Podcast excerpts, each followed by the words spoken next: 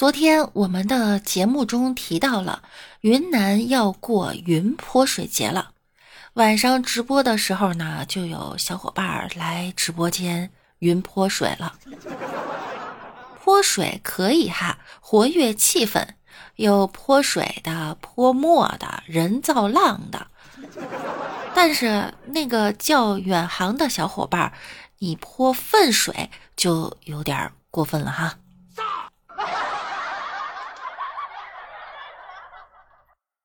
特别不喜欢跟人互怼，一呢是生命不该浪费在这件事儿上，二来呢是确实也怼不过。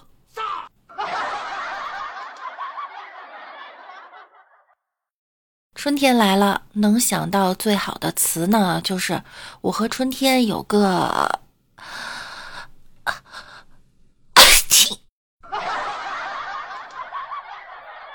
我和春季过敏，他有个约会。春天呀，想爱不能爱呀，万物复苏的季节，我的花粉过敏，它也复苏了。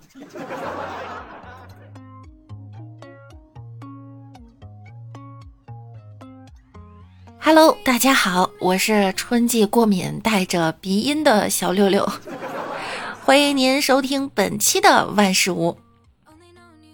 是不是我的声音更富有磁性了呢？有天纪晓岚找皇帝时，被个太监拦下来。太监说：“啊，听说纪先生文才过人，可否作诗？”不然不让你过。纪晓岚无法可想之下呢，就做了两句诗：“三光天地人，四季夏秋冬。”太监就说呀：“这一年不是有四季吗？那春天呢？”季先生冷冷地看着太监说：“哼，你还有春天吗？”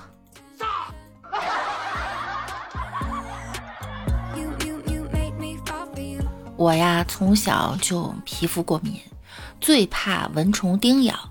夏天被蚊子叮一下啊，没个十天半个月呀，它就好不了。前几天回娘家，妈妈见我吃过午饭，窝在沙发上睡着了，就围着我呀点了四根蚊香。不得不说呀，这蚊香质量啊是真的好，一个蚊子也没出现。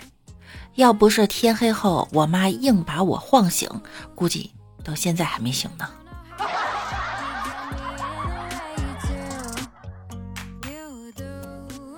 有个小女孩的老师布置了作业，内容呢是关于春天的作文。小女孩就写道：“春天来了，小猫叫了。我问爸爸说：‘爸爸，爸爸，为什么我不叫？’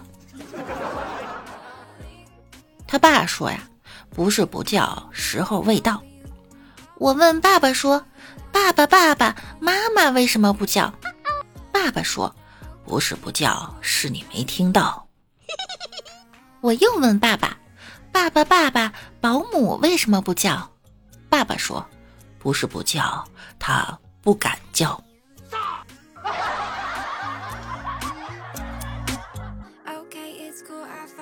夜里下班回来的路上。一个身材魁梧的醉汉，一边唱着“出卖我的爱，背着我离开”，我随口就哼了句：“知道真相的我，眼泪流下来。”好像还跑调了。那醉汉让我站在那儿，给我吓得一动不敢动，然后他就向我走过来，我小鹿乱撞，我心跳砰砰砰。然后他居然对我吼道：“我告诉你啊，以后唱歌自己起头。”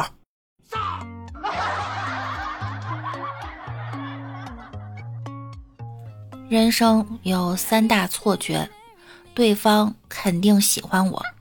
我说今天真好看，今晚可以早点睡。下面这位小哥哥就产生了错觉。近日，在重庆沙坪坝，一男子为了捡许愿池里的硬币，跳入瓷器口凤凰寺的许愿池中。可让他没想到的是呢，这个许愿池里不仅没有硬币，他还被困在池子里上不来了。工作人员发现后随即报警，民警赶到现场后找来梯子，这男子啊才顺利的爬出许愿池。民警对其进行了批评教育，男子表达歉意后呢，一脸尴尬的离开了。你说这池子里也没水，有钱没钱，从岸上往下看一看，不就知道了吗？再说了，你想偷寺庙里的钱，问过佛祖了吗？啊，不仅没得逞，反倒被困，我只能说佛祖显灵了。再说了，你还不知道啊？现在许愿池谁还用硬币呀？不都是直接扫码？付款给佛祖吗？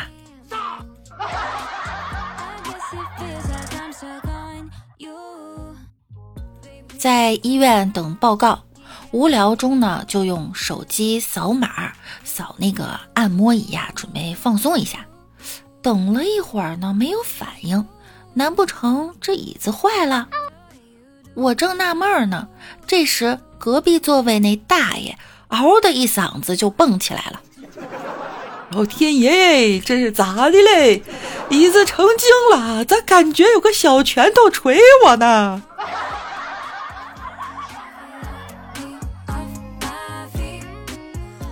一次去寺庙，我就问高僧什么是禅。高僧说呀，深夜时想吃宵夜吗？我说想吃。高僧说，这就是禅。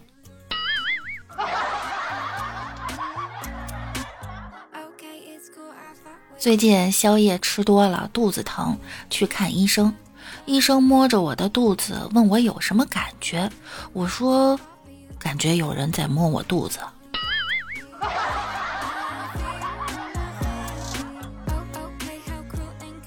胖子的痛苦啊，在于每次觉得自己都快饿扁了，可是，一摸肚子，它还是一大坨肉。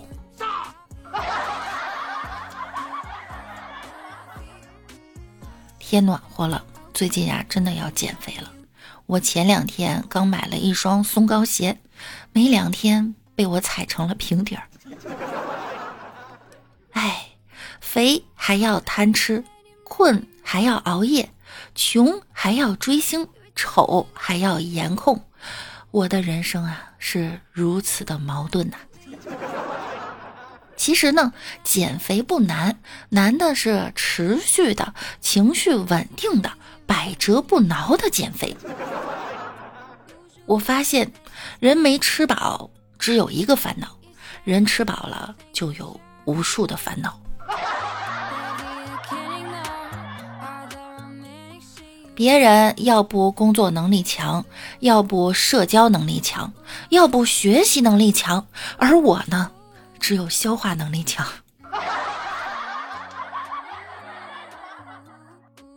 打起精神，三分钟就能完成工作了。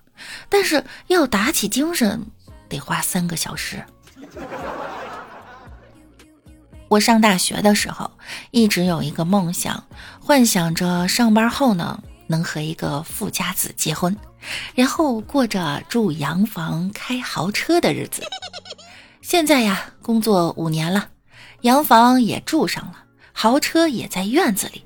我躺在富人区的别墅草坪上，这保姆的日子还要继续过多久？他们家儿子才三岁啊！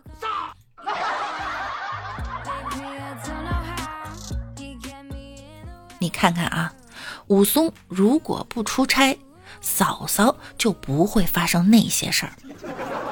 即便发生了，他在西门庆，他也不敢嚣张。所以新的一年呢，我最大的梦想是不加班、不出差。结果疫情满足了我这梦想，不光不用出差加班，连工作都没了。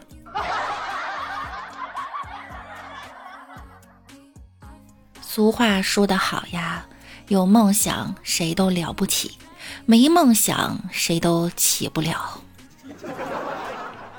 哎，一个人如果没有梦想，跟无忧无虑它有什么区别呢？所以梦想还是要有的，不然喝高了跟别人聊啥？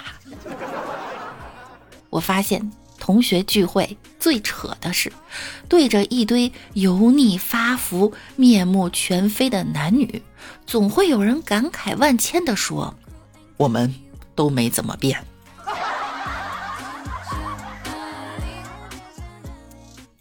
聚会中啊，跟老同学一直在吐槽生活中的烂事儿。我同学说呀：“哎呀，算了，我们说点开心的吧。”之后，我俩就陷入了长久的沉默。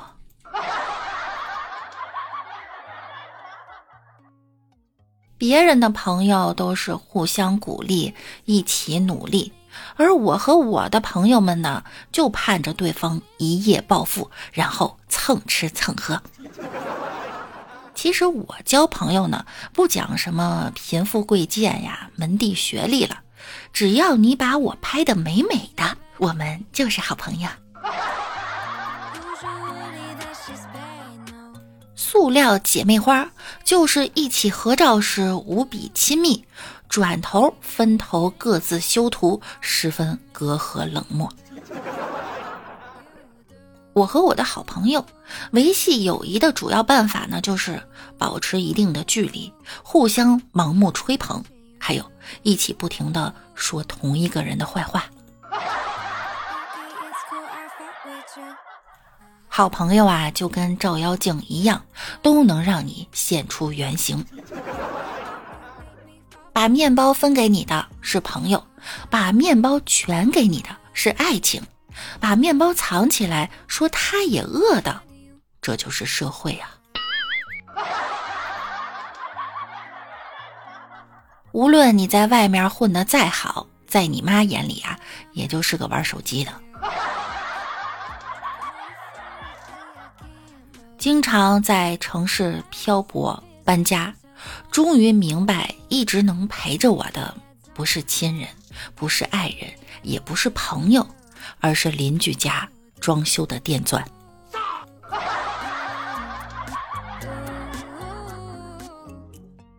我五岁的时候就离家出走，在外面漂泊了十四年了。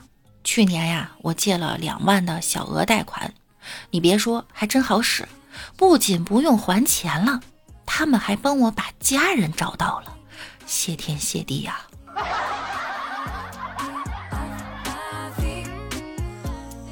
小时候啊，买铅笔、橡皮等各种文具，我都会在原来的基础上加价报给父母，以便呢获得额外的零花钱。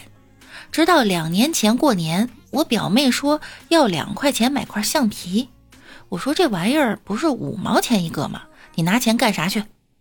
此时我奶奶说：“你十年前说三块钱一个。”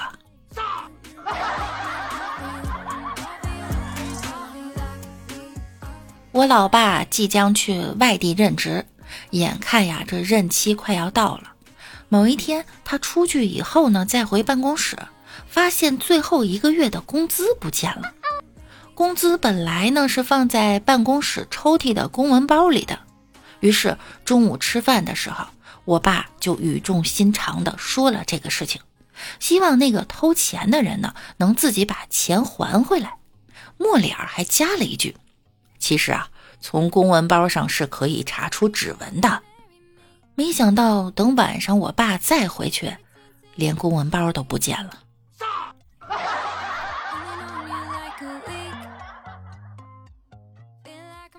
老婆掏出一瓶酒放在桌子上，说：“我想看你酒后吐真言。”老婆见我默默的准备打开酒瓶盖，她抓住瓶子问。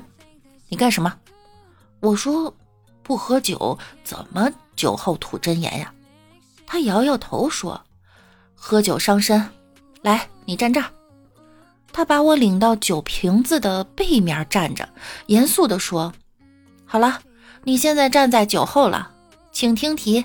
你知道你错在哪儿了吗？”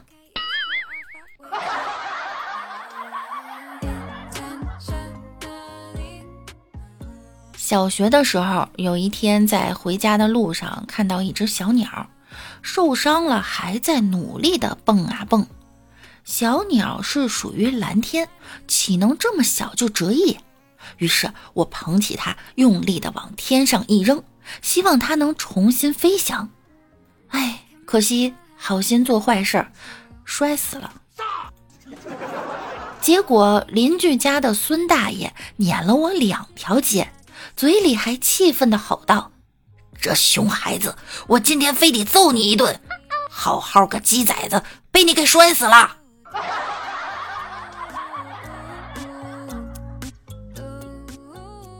这老孙头啊，过六十大寿那天，儿子女儿呢纷纷送来礼物。老孙头接过儿子的礼物，非常生气。老孙头就说：“你，你个畜生！我六十大寿。”你就送我一根棍子。这儿子小孙就说：“老爸，咱们姓孙的呀，就缺一条棍子。一旦有了棍子，就会登上人生巅峰。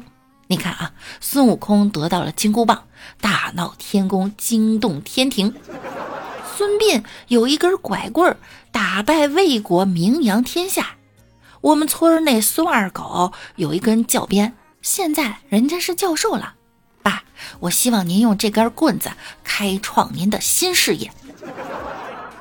老孙头点点头，第二天拿着儿子送的棍子沿街乞讨去了。